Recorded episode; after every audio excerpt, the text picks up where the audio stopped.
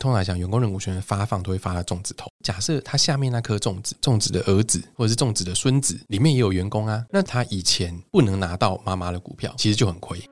我现在满脑子都种子，怎么办？我一直在想到种子的事情。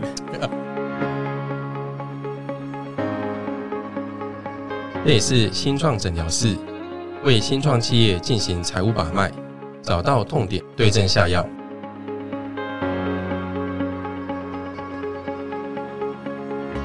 大家好，欢迎来到我们这个月的新创诊疗室，我是 USFO 的鼎生。那上个月呢，我们跟听众分享是呃，就是我们的自己的 USFO，我们这个团队啊，我们几个创办人来跟大家分享我们自己的股权设计啦。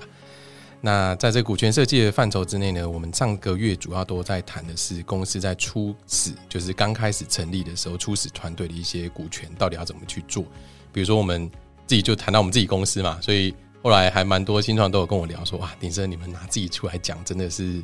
真的是还还蛮勇敢的这样子。但是我想也没什么不好讲的啦，对。然后所以呃，陆续就开始有一些有有些新创对于自己的初期的一些架构会有一些外的一些想法。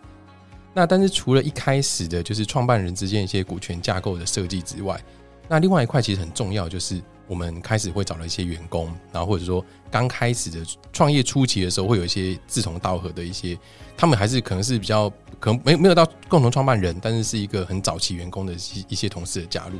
那在这些同事加入的时候呢，我们也希望说这些这些同事可以跟着公司一起成长，然后跟着公司一起呃享受未来的一些报酬。那所以其实今天的主题呢，就想跟大家聊聊一些呃员工的一些认股的一些奖酬的一些机制，就是我们到底有哪一些的机制可以让员工可以参与公司的一些经营或参与公司一些股权哦。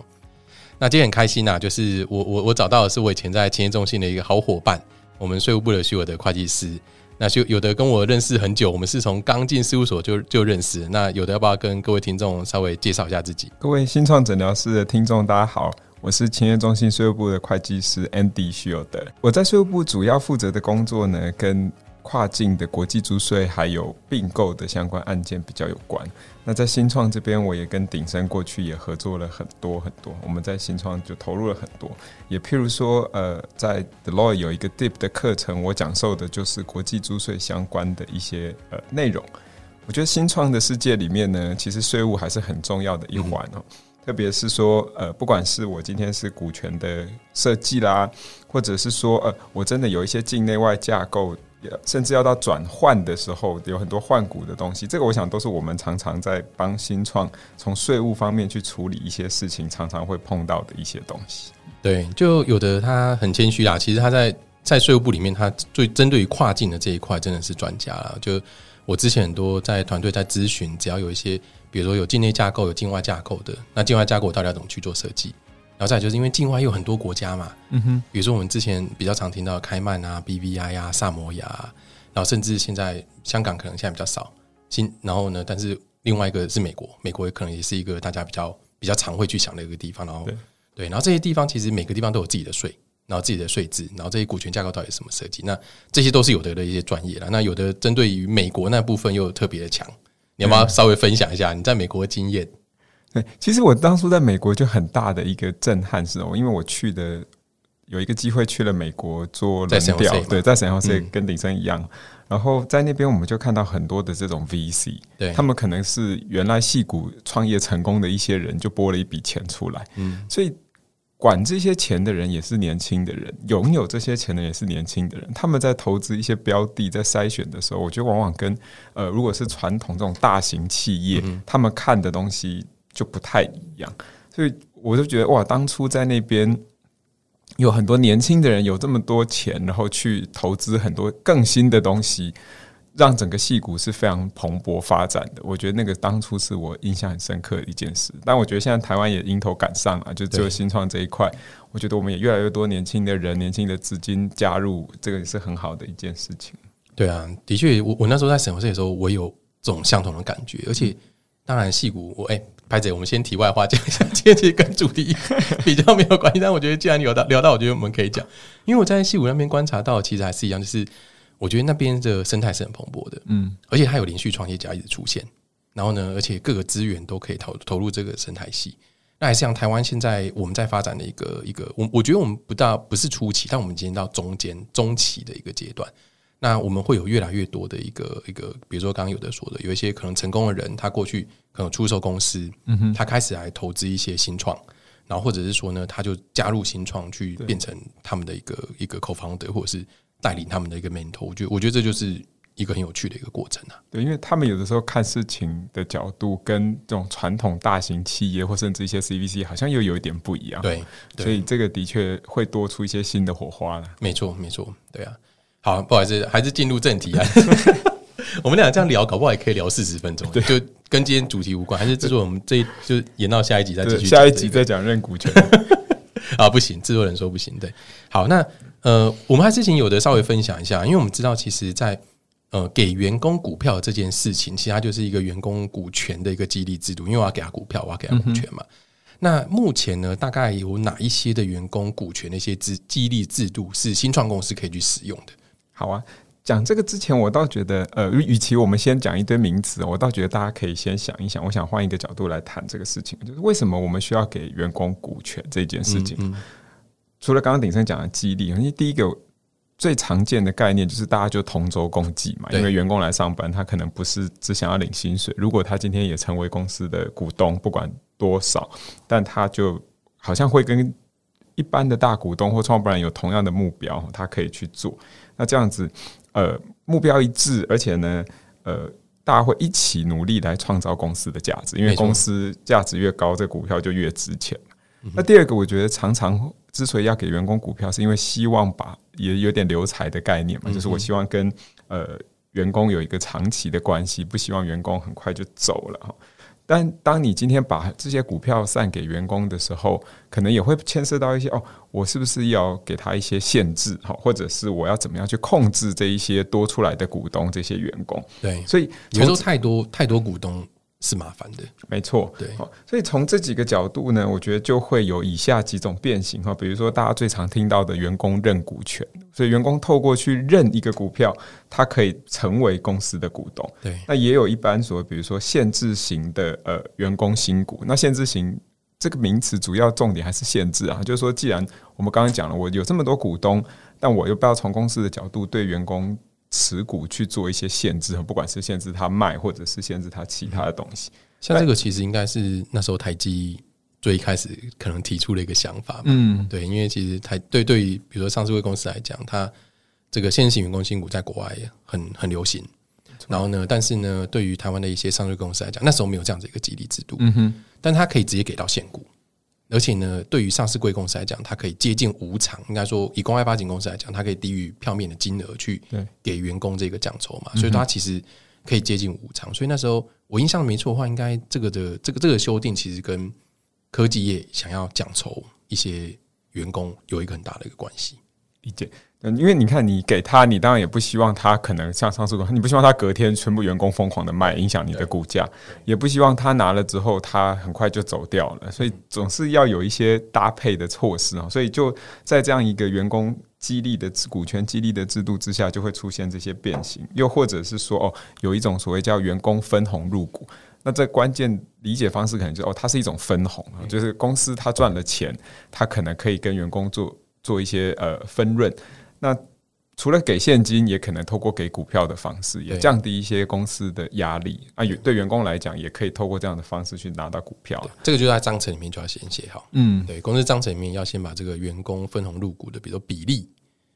第一个是应该说，呃，公司每一年度如果当有盈余，对，你就应该要提拨一定的比例作为员工的一个奖酬。嗯，那这个奖酬，它就像刚刚有的说，它可能可以用股票，也可以用。所谓的现金的性质，不过现在大部分公司可能是用现金为主了，股票好像比较少。嗯，不过鼎盛刚才讲一个重点，既然是分红，然后既然是有盈余的状态，所以有些新创公司如果真的比较早期，它可能不一定有盈余，这可能就还不是这么早期可以使用的一种工具啊。对。那或者是说，哎，库藏股，库藏股大家都听过。简单来讲，就是公司把自己的股票先收回来，哈，不管是从市场上或从其他股东先收回来。那收回来之后，就可以做一些利用。其中一个利用的方式，就是我把它再发给员工啊。所以，就公司自己把它持有手上的股票呢，再给员工，让也作为一个员工奖酬的制度啊。所以，呃，大概我觉得最后一种是说，哎，也有一些是每次公司在办募资、在办增资的时候，你可以保留一种是呃一部分的额度就放在这边给员工来认。对，如果公司法就是十到十五个 percent，就让员工来呃认股哈。那所以等于说公司也有一个蓄水池，可以先在每一轮增资的时候留一部分股票下来，那未来作为不管是员工要认的或者我要发给他的时候的一个来源基础，这样主要有这几种吧。对啊，那。我觉得刚刚有的有跟大家稍微介绍这几种，那我自己过去的观察啦，就是像刚刚有的有说员工分红入股，因为他要在当年度有盈余的时候，这时候企业才可以去去发放。那所以这个通常来讲不一定常见，应该说我觉得很少见呐。嗯，那不是说新创不赚钱，而是说大家在分这个的时候，其实它它的金额也不会太大，对，然后它可以产生稀释效果，通常都也不会太多。然后再就是一样，就是我我等于是把这些我我今年赚的钱的一部分，就等于先让员工去分掉了，这样子。那他其实也可以考虑只用现金的方法发发给员工。那如果说比如说之后增资的时候，看员工要不要再认购，这也是一个方法。那库藏股的话，因为它都有一些比例啊，或者是金额的一些上限，因为公司法里面有一些限制嘛。那这个限制额度会造成其实一样库藏股买回也不好做，因为这个我很常被问，很多新商会跟我说：“哎，顶正我可不可以用库藏股发？”我说：“你可以。”只是你会有金额跟数量的一些限制。那现金增资保留员工这一个也比较少见，是因为通常这个现金增资都会跟着投资人进来，那他就是等于跟投资人拿一样的 valuation 嘛。那对员工来讲会是一个负担呐，因为他等于是跟大家站在同一个起跑线上。那以以员工奖励的制度来讲，他就可能比较比较没有这个 incentive 去做这件事情，就等于员工取得成本比较高，取得成本比较高。嗯对，所以我觉得比较常看到的其实还是员工认股权跟。限制型员工，限制型员工新股也比较少啦。对，那这边的话，我就是想要也也也请有的可不可以跟大家分享一下？因为我们刚刚有稍微提到嘛，我觉得比较常用的工具可能是员工认股权，然后少部分我可能会看到一些限限制型员工新股。是，那在选择这些工具，它有没有背后的一些原因？就是比如说，它有没有一些一些优缺点啊，或什么的？好，那我们就先从最常见的认股权开始讲。我觉得从回到刚刚的目标，认股权就是哎。可能员工可以透过认股这样的行为，而且他可他。呃，认股的时候，他需要付出的成本可能是相对的低的，所以他用一个低成本的方式来取得公司的股票，达到我们刚刚讲的这种哦长期留财、同舟共济这样子的一个目标。所以这个的确是蛮常见的，而且它的好处就是说，哦，今天员工是他可以自己去选择他要不要执行，对，然后他执行的时候才需要掏钱，而且这个钱往往是非常低的一个认购的一个价格，然后就让。他可以用一个很低的成本取得当时呃这个公司的一个股票的价值。那当然，他取得之后也不应该是以说哦，我现在以这段价差去满足，我可能还是大家一起来创造更高的价值。所以这我想为是为什么呃认股权其实蛮常见、蛮受欢迎的一个一个原因呢？那另外限制型员工新股的话呢，主要我觉得它可能就是对员工成本也是很低哈，就往往就是一个没有成本的一个。一个形态，它可以让员工去取得这一些。那再来就是说，它有一个限制的特性，从公司在管理这些股东上面，或者是呃控制股价啊，控制这个股权不要过度分散，这边也是有一些它的功能啦。对，所以这个可能也是它比较常见的原因哈。主要大概是这两个吧。对啊，像这边的话，我觉得我可以再补充一个，就是限制型员工新股啊，它。嗯，比如说它比较特别，是它可以又用一个限制条件。嗯哼，比如说我们比较常看到可能是用年限，它也可以用所谓的绩效条件，就是比如说你要营收达到什么比例，嗯，或者是净利达到什么比例，然后这时候你才可以获得你所有的股东的权利。嗯哼，因为你在被限制之前，你有一些的有一些的，你股东权有可能被影响了。那先行员工新股对于非公开发行公司来讲，以大部分的的新创来讲是非公开发行的状态的时候。它在发放的时候一定不能低于面额，嗯，所以操作上面来讲就会有一定的难处，因为我们证交法我在发行股票的时候，我可以低于面额嘛，但是对于非公开发行来讲，因为它是它是要依照公司法的规定，一定要在面额以上，所以反而是这个部分会会有一些额外的一些限制在啦，对，所以的确有就是就是我们看到比较多还是以认股权为主，我我自己也很常跟团队讲，就是团队只要来问我，我就会跟他们把这个几个。利害关系都分析清楚以后，然后其实我的答案就只有就是用员工认股权了。但是你知道，跟团队讲，你还是要先把所有的复杂的东西都先讲出来，这样子让 让团队知道他有什么样的一个选择，这样子。然后，然后，但是如果我问我自己，我还是最喜欢员工认股权。没错，这个的确是现在最常见的一种工具啦。对啊，对啊，我们我们就有的也做很多啊，对不对？我我我们很多事务所也在帮一些客户设计一些认股权的一些一一些内容啊，这样子。对，的确。那呃，像这个认股权，它在设计或者是说它开始在发放给员工，因为。其实之前玉宁就曾经问过问过我这个问题嘛，我们在第一集的时候就曾经讨论过。那时候玉宁他问我的事情就是，员工认股权到底什么时候要给员工？嗯哼，那在什么时间点的时候，他会有一个激励的一个效果？那有有的可以先就自己的分经验分享看看，就是比如说可能在什么时候的时候，大家会会开始委托你，就是事务所开始有一些。有些 fee 可以增加这样子，好啊，我觉得通常会来讨论这个的。我自己的观察哦，当然可能也是部分，不过我自己观察，很多团队会来问这个问题。通常第一个，它是有一定的规模啦，他如果真的完全才刚开始，可能只有三个人的时候，他不一定会来讨论这些事情。但是当他呃，比如说有了十个人、二十个人这样左右规模的时候，而且他会发现，哎，这些员工真的对我也很重要，我需要有一些额外在薪水以外的。事情上面可以给他们一些激励哈，甚至是呃，希望大家长期的在这个公司工作，我才可以稳定的发展。通常这个时候，大家比较会去开始要讨论认股权这样的东西。对，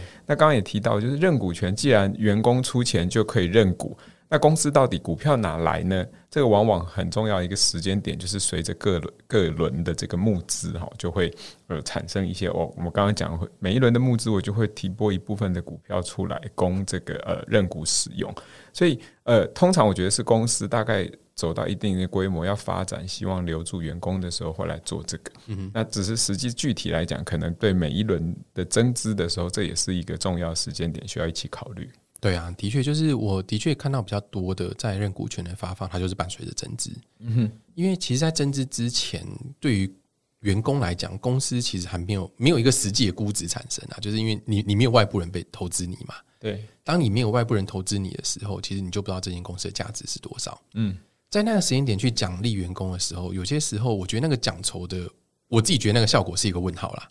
比如说，有 CFO，假设我们现在开始发员工认股权。我们发给我们员工，我们员工也想说：鼎生，你确定真的有价值吗？有 CFO 不会怎么样就怎么样了嘛，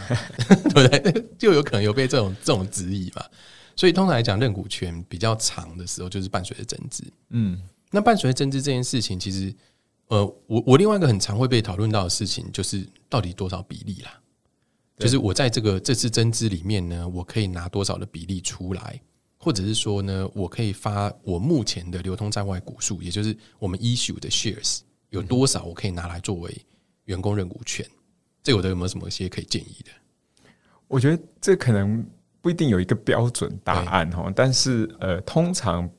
刚刚我们讲哈，第一个你可能十到十五个 percent，我觉得这个还是蛮常见的，所以一般大家都可能也都会参照这个比例啦，然后多少再去做一些调整。我觉得这个比例也很有趣哦，就是。十到十五 percent，大家应该很常听得到。对，但是十到十五 percent，事实上在非公开发行公司一样，它是没有限制的。嗯哼，我们公司法里面没有规定，你说你员工认股权可以发多少？也就是说，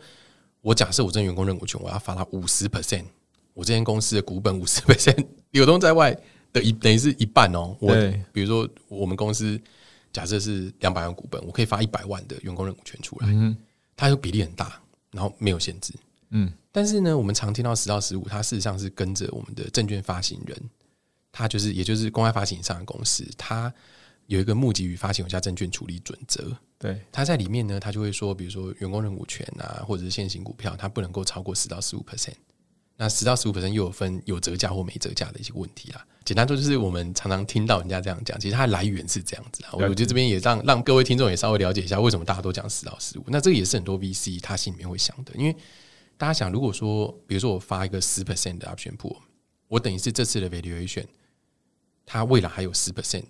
的部分是给员工或者是原始的团队的。那其实对于投资人来讲，他等于就被带入，没错，我等于未来就被带入十 percent 嘛。对对啊，所以那个对他的 post money valuation 是有影响的。那这边其实也也也跟团队可以建议啊，就是呃，员工认股权这一个，其实在谈估值的时候，它是一个调整的空间。嗯。因为当我估值有的时候很难谈下来的时候，我可能一开始估值没有我的想象那么高。但是呢，我们还是希望可以接受这样一个 term，那就可以去附带一个员工认股权，去因为等于我在未来的时候，我有机会把我的股权增加嘛。对，那我把股权增加，逻辑上来讲，我的估值，我的投后的估值就会也会随着被增加，因为我的持股比例就还可以再上升嘛。对，所以我觉得这个这个也也也可以可以跟大家再再稍微提醒一下，就是十到十五到底怎么来的。那我们知道，其实员工认股权，它在一开始在发放的时候啊，它应该会有一些优点，比如说我们跟跟跟现行股票好了，它可能就马上就会拿到嘛。那这个东西，我觉得有的有没有什么建议，什么样的过去的一些经验上面来讲，我们看看认股权为什么为什么这些公司想发，或者这些新创公司他觉得是一个好的一个留财的一个工具。其实它最大一个优点就是它可以很有弹性哦，就是在呃各个条件上面。公司都可以自己去决定我要给什么样的员工这个认股的权利，然后包含呃，比如说他的绩效，还是他的年资，或他的呃，他可以认多少股哈？我觉得很多很多的条件都是可以透过这个认股权的办法去做定定的。这个可能是呃，大家比较常。使用这个工具的另外一种原因那当然你说呃，就员工认股权来讲，因为我们刚刚提到了，就是他可能是我先给员工这样一个权利，那员工实际执行的时候，这个股票才会变成是员工，那员工才会变成股东。所以简单来说，这个股票最后的这个发行，或者是说，哎，在对于我们刚刚谈到稀释股权效果这件事情来讲，可以稍微延后一下它的时点啊。这我觉得也是呃，员工认股权的一种优点之一啊。我我觉得就就我自己啦，我自己也不喜欢看到公司的 cap table 或者是我的股东的组成一开始就很很多人，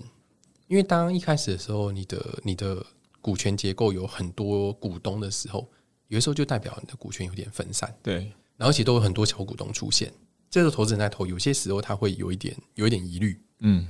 那这时候你就要再跟投资人解释说，哦，没有啊，这些都是我的员工啊。他们跟着我啊，然后所以我也给他们一些股权啊，类似这样讲。那这当然都可以解释啊，但是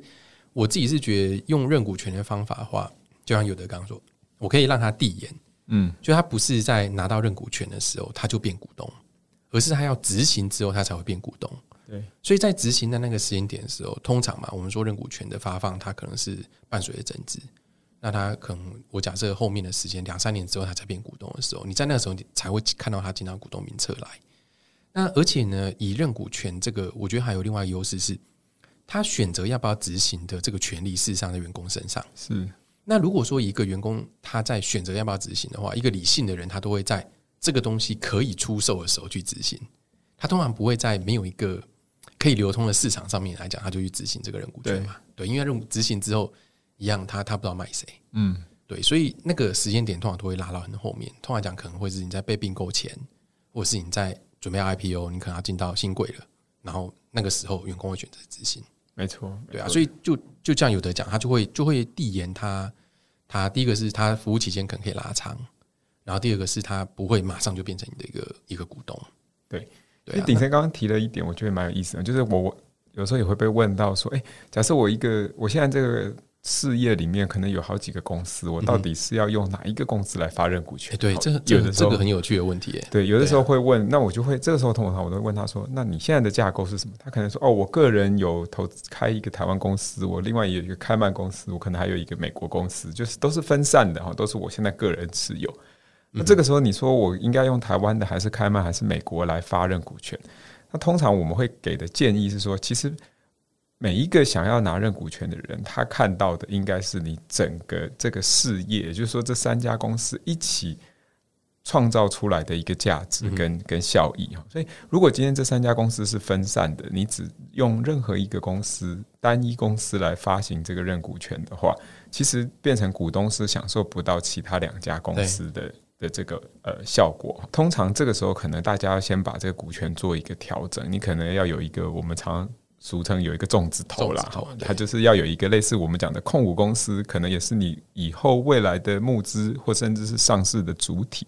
透过这样子整理完以后，这个重子头的公司的股票，第一个它才代表了呃整个集团的一个呃获利全部的体现。那第二个就是以后这个公司应该才会是真正让这个股票有流通性的一个公司所在嘛。如果你是下层的公司，可能以后就只是会被上面这个公司百分之百持有，下层的股票其实是没有流通性的。所以通常就是可能架构要先调整一下，这个重子头才是你真正要来发行呃认股权的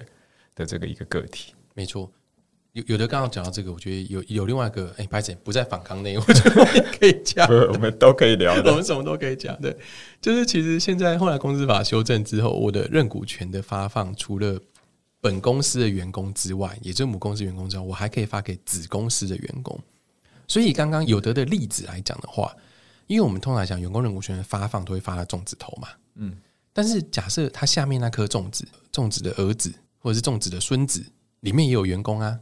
那粽子粽子的儿子跟孙子，他以前他不能拿到妈妈的股票，其实就很亏。所以后来公司法有这样子一个修正，有有的有没有要跟大家介简单介绍一下？好啊，就其实就像鼎生讲的，就是基本上每一个公司，假设粽子头下面很多串很多颗粽子，那每一个粽子都有他自己的员工。可是这些员工，如果我拿不到那个粽子头的股票，就像我们刚刚讲的，如果上面是一个开曼公司，下面可能有台湾、有美国、有其他地方。如果我只是台湾公司的员工，我拿了台湾公司的股票，第一个，这股票不一定有流通性；第二个，这个股票能我作为这个公司的股东能够享受的获利，就只有这个台湾公司。对，我的兄弟美国公司、兄弟越南公司，对其他粽子们，他的获益就。我享受不到，唯一能享受到的就是这个妈妈，就是这个粽子头，她才可以有全部整个事业、整个集团的一个获利啊。所以过去如果台湾公司的员工只能拿到台湾公司的股票，这个就相对比较吃亏，大家可能也不会这样子发。但是现在如果是哎，我的这些兄弟姐妹们，大家都可以拿到妈妈的股票，那这个就会对员工来说是一个比较好的加分了没错，没错，对啊。我现在满脑子都粽子，怎么办？端午节已经过半年。我我觉得员工认股权在设计的时候，其实它还有所谓的那里里面有在整个呃认股权合约里面，因为它其实是一个程序上面来讲，就是公司的董事会通过嘛。错，董事会通过之后呢，里面有一些合约的一些条件，然后之后呢再跟员工取得共识。嗯，那所以它事实上算是一个公司跟员工之间的一个有原来是一个契约，然后我们就是约定说在什么样时间点你可以做什么样的一些事情。那它其中有两个我觉得很重要的啦，就是。第一个就是员工认股权里面的执行价格到底要怎么样去定义？这个执行价格啊，刚刚有的也有稍微提到，它有可能是低，然后也有可能呢跟这一轮的现金增资的价格相同。那当然对团队来讲的话，他当然会希望拿到比较低的一个价格，但是对于投资人来讲，他可能会比较希望你跟他是在相同立场上面的，就是比如说你的执行价格跟这一轮增资价格是相同的。那还有另外一个考量，其实就是既得期间，我们英文讲 vesting term，也就是说这些员工。获得这些认股权之后，他在什么样的条件之下，他可以去执行？我们很常见可能是用年限，或者是用一些绩效。那有的在过去的经验里面，针对于这个执行价格还有记得期间啊，有没有一些建议的一些设计，或者我们到底要怎么样去思考这些事情？好啊，对我我想再提醒一下大家，也许有些人对于这两个名词还是相对。陌生一点点就执行价格，刚刚鼎生提了，基本上讲的就是员工认股权是好公司跟员工签了一个所谓人工认股权的呃计划或者是一个合约，那代表说哦，今天我是公司的员工，我在某些条件之下，我就可以得到一个认股的权利，对不对？认股权就是一个认股的权利。那我有了这个权利，我可以行使，我可以不行使，这是我的权利，我没有必要一定要行使。当我决定行使我的权利的时候，这个认股权的这个计划里面就会已经约定好一个，我要行使，我要一股要用多少钱去行使。那这个就是我所谓要去执行我的认股权，我要付出多少成本，这个是所谓执行价格。对，那执行价格就像刚刚讲，它是定在员工认股权计划里面，它就可以很有弹性。有的比如说常常看到一些可能可以低到零点零零一美金或零点零一美金，也可能是十块钱。那当然，像鼎盛刚刚讲，后面如果有一轮增资，你可能价格就会往上拉了。所以，第一个，这个价格本来就会有一个呃很有弹性的一个空间。那通常大家会规划上面会怎么看呢？就第一个，因为希望降低员工的这个负担，所以通常这个价格都不会定太高，特别是早期的认股权这边，可能就会有刚刚讲的零点零一啊，零点零零一美金，就好像已经是半买半送，甚至真的是送了。但毕竟这个也不会有，大家可能会担心这有没有赠与税的问题啊？这个通常就是没有，因为呃，我还是有付出我的这个执行的价格去取得这样子的股票。我如果今天执行的价格是零点零一块，而公司今天的这个实际上价值是十块，等于我今天透过执行这样一个行为，我就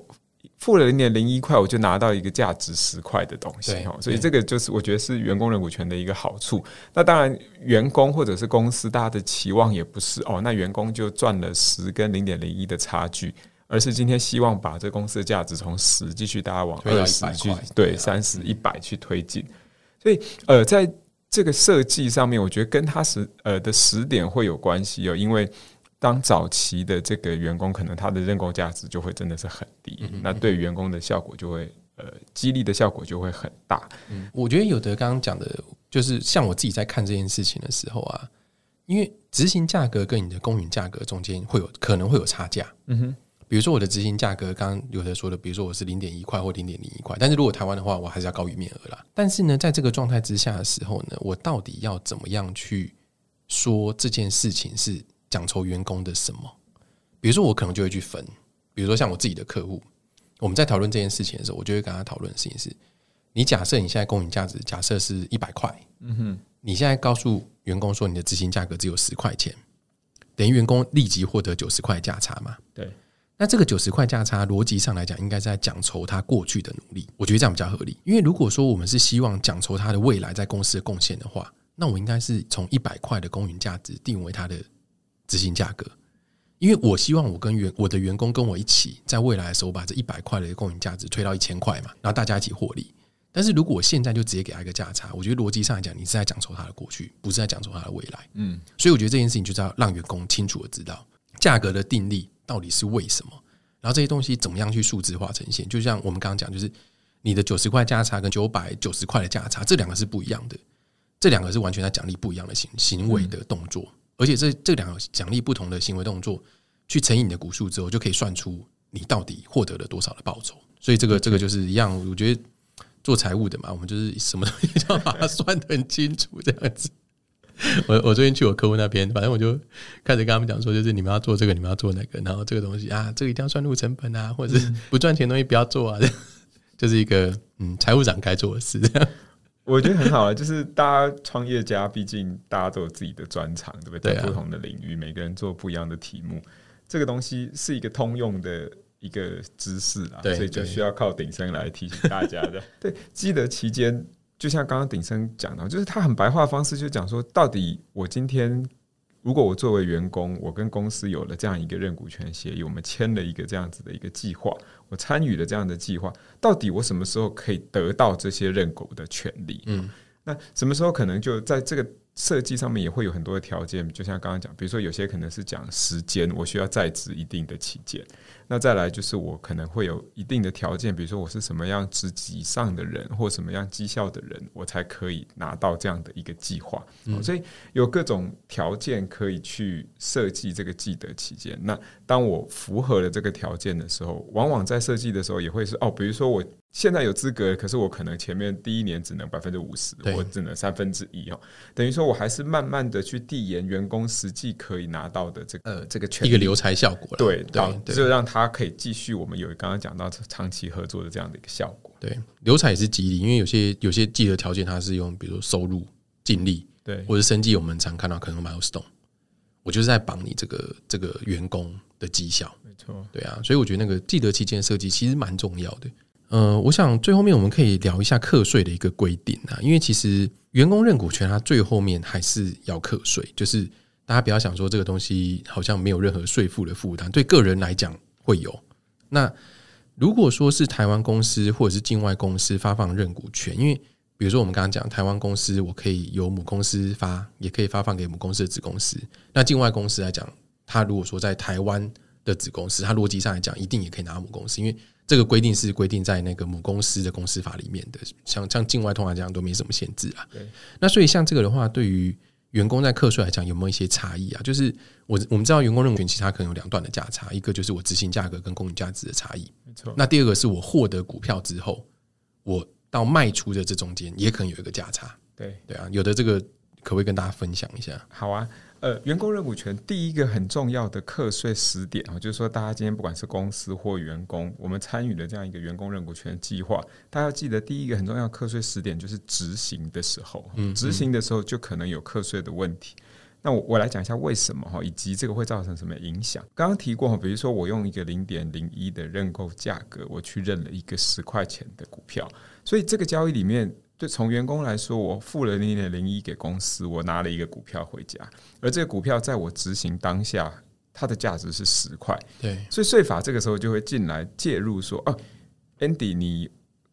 用零点零一块取得一个十块的股票，不好意思，我现在就要跟你结算一次哈。我觉得最白话的讲法就是这样，就克你九点九九块，对不对？对，因为你现在已经拿到一个十块的东西了，虽然这个十块的股票，也许以后是一百，也许以后有可能十块没卖出哦。对，也有可能是一块，可是为什么会说它就等于现在要跟你结算一次哈？所以。呃，就十跟零点零零一，呃，零点零一的差距，这就变成是你那个执行年度的一个所得哈。因为另外一件事情是说，今天不管是我呃十一月十五号去执行的认股权，或三月，基本上就是我二零二二年度的这个所得。所以在隔年我在申报五月的时候，时候，对，我就要把这个价差产生的所得就放进来。好，所以第一个就是在执行的时候，他就要跟你结算一遍。那这样会造成一个效果，就是。从员工的角度来讲，我只有付零点零零一块出去，然后我拿了一张股票回家。其实我股票也没卖，就像林生讲，我也没有任何的现金流入，我唯一是流出去认这个股票。但隔年的五月，我可能就要交税了。如果这个价差大，或者是我认的执行的股数多。隔年可能就会对认股的这个员工造成一个蛮大的一个资金缴税上的资金的负担所以这个我觉得要特别提醒大家。我们甚至甚至也协助过一些公司来向员工说明认股权的课税方式哈，因为有一些员工就不一定能够理解说为什么我只是付了零点零一拿一张股票回来我又没卖，对，那我还在家里就要交税，对，所以隔年就要交税，就大家就会有的时候就不容易理解。所以我觉得这个是要提醒大家，是第一个时间点，就是在执行的时候，那特别是大家还没有现金流入的时候，就会有这样一个可能要缴税的需求。对，那这个那这个，如果你是台湾架构或境外架构，对于那个中间的价差，我们刚刚讲零点零一嘛，你的九点九九到底算什么所得？对，呃，这个我觉得其实也常常很多人问哈，就会想说，哎，那如果今天我的架构是开曼，我的这个所得是不是就是好像一个海外所得？那如果今天是台湾公司给我，是不是就是一个台湾的所得？在这个问题之前，我想先稍微再解释多一个概念，是说，其实就个人台湾个人的课税方式呢。你拿到海外所得跟拿到所谓中华民国来源所得，这个课税的方式是不一样的。因为原则上个人是就他境内的所得去交税，就是我们讲中华民国来源所得去交税。海外的所得有另外一个我们叫做最低税负哈，或者是大家常常听到 AMT 所得基本税额，这不同的名字去缴。那海外所得，简单来讲，它的负担会比较低，它可能只有二十 percent，税率比较低，对，最多二十 percent，而且免税额，对，它有一个六百七十万的免税额。我想这个可能大家都对六百七十万对二十 percent 都时有所闻啊。但回到如果是台湾中华民国来源所得的话，这个就是跟各位拿到的薪资所得跟等等是一样的，就没有这些呃六百七十万这么高的免税额，同时间它有一个累进的税率，可以最多可以到四十 percent。所以你想想看，如果是台湾的所得是四十 percent，海外的所得二十 percent，大家都会希望我这个所得是不是可以变成一个海外所得？因为我拿到同样的钱，可是我需要缴的税比较少。但税法也规定啊，就是说这个东西到底是海外的所得还是台湾的所得，并不是看哪一个公司发给你的，不是说跟那公司主体无关。对，不是说今天开曼公司发给我的，我就是海外所得，然后台湾公司发给我就是台湾所得，不是这样。那他怎么看呢？他看的是说，你。今天可以拿到这样一个认股权产生的相关的所得，你的工作地点在哪里？哦，也就是说，如果今天我是都在台湾工作，我所有所谓劳务提供，我提供给公司的这些劳务都是在台湾境内去提供劳务而赚到这样的一个报酬。那不管你今天是来自开曼的或来自台湾的认股权产生的这个价差，都得哦，都得当做是台湾的所得，就是适用到比较高的那个税率。我想这个有的时候很多人不一定能够清楚这一块，这也特别跟大家聊一下。这个我很常被问啊，很多人说：“那我没有啊，我我人在开曼工作啊，我在开曼工作。”对，你知道开曼在哪里？你你你有入出境记录吗？我不会问这么这么移民局的问题。其实开曼很多人就会想说，哎，到底知不知道开曼在哪里？我觉得一开始我们在讨论那些什么经济实施法案，常常会讨论到开曼到底在哪里这个事情。那当然，另外我也先再补充一点哦，就是其实台湾我们有一个法规叫产业创新条例嗯，那里面为了鼓励产业创新，有很多税务的优惠，包含我们现在提到这些呃认股权啊等等的缓课，所以缓课就是也是延后课税，就是。之后再减了，对，缓一点再克。那但是要提醒大家，就是说这些既然是台湾的法令，它鼓励的这些缓课的机制呢，往往就是适用国内公司。所以有的时候是国外的话，就这个就会 呃，在适用这些优惠上面就会比较呃比较不适用。那反之，如果今天是可以适用的，就像我们刚刚提的，原则上我在执行的时候我就要课税那个年度。但如果有缓课的话，就可以把它递延到我后面要卖掉股票的时候再来课税。那那个时候至少大家会比较有钱来交税，就不会有现金的压力。当然，金额好像是五百万，而且连续服务两年嘛。对，所以它一定会有它的条件哈。可是，呃，如果是国内公司符合条件，就可以让大家在税务上不会造成比较多的困扰。没错，没错。那刚刚第二段那部分呢，就是我在持有股票在卖出去的时候，对，好，第二段就是今天我透过执行，我就正式成为公司的股东哈。假设刚刚的例子里面，我可能就变成一百块钱，所以当今天我在工作了几年，我决定把这股票卖出去的时候，可能会有一个市价。假设这公司诶做的很好，有三百块，所以则我卖出去三百块，跟我原来。已经交过税产生的那个一百块钱的成本，中间两百块呢，我们就叫做证券交易所得哈，它是一个买卖股票所产生的一个所得。那这个时候也要看我们今天买卖的股票到底是属于台湾的股票还是海外的股票。那台湾的股票基本上这个证券交易所得，呃，如果是上市贵公司的话，也是免税。那在没有上市贵之前呢，一样有受到一个我们刚刚讲的这个最低税负或所得基本基本也是有二十 percent 哈，但是它也是六百七十万要去算的那个范围。那如果是海外的公司，比如说开曼公司的这些所得，那基本上也是会同样算在这个六百七十万的范围内，然后有一个二十 percent 的税。不过基本上就是说，呃，不管是国内或国外的证券交易所的，这个只要是跑到基本税额这边哈，它的税率就会相对比较低一点的啦。那当然，如果你说哦，以后公司已经是 IPO 变台湾的上市贵公司，就好像现在大家去买卖台积电一样，那那个就是只有交易税的问题，那个税负就会更低。对，所以鼓励大家以后尽量走 IPO 这条路。对，现在税负有好处，税负绝对有好处。对，哎，但我们可能不能这样讲，会不会被人家听到？证交所会蛮喜欢，证交所跟贵买应该都很喜欢这一集这样子。好啊，今天我觉得聊了很多啊，因为我觉得其实今今天这个这个题目也比较比较老说比较哈扣一点啊，因为我们讲很多专有名词，然后我们也讲很多里面到底要怎么去设计呀，然后甚至到最后面课税的规定，因为课税规定大家会很长的时候是不了解的。那今天有有的，我觉得。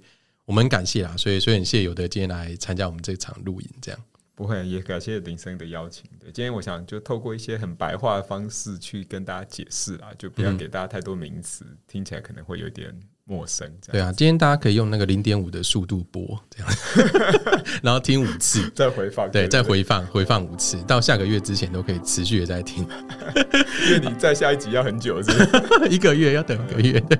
感谢有的，好。好，谢谢谢谢，感谢收听今天的新创诊疗室，那我们会在每个月的最后一个工作日，也就是结账日的早上七点，跟大跟大家聊聊新创财务有什么要注意的地方。那节目的最后呢，如果大家觉得今天有更进一步的了解整个认股权啊，或者财务的一些观念跟应用的话，大家可以按下追踪或者是订阅，然后给我们五星的评价跟鼓励。那也谢谢大家，我们下个结账日再见，拜拜。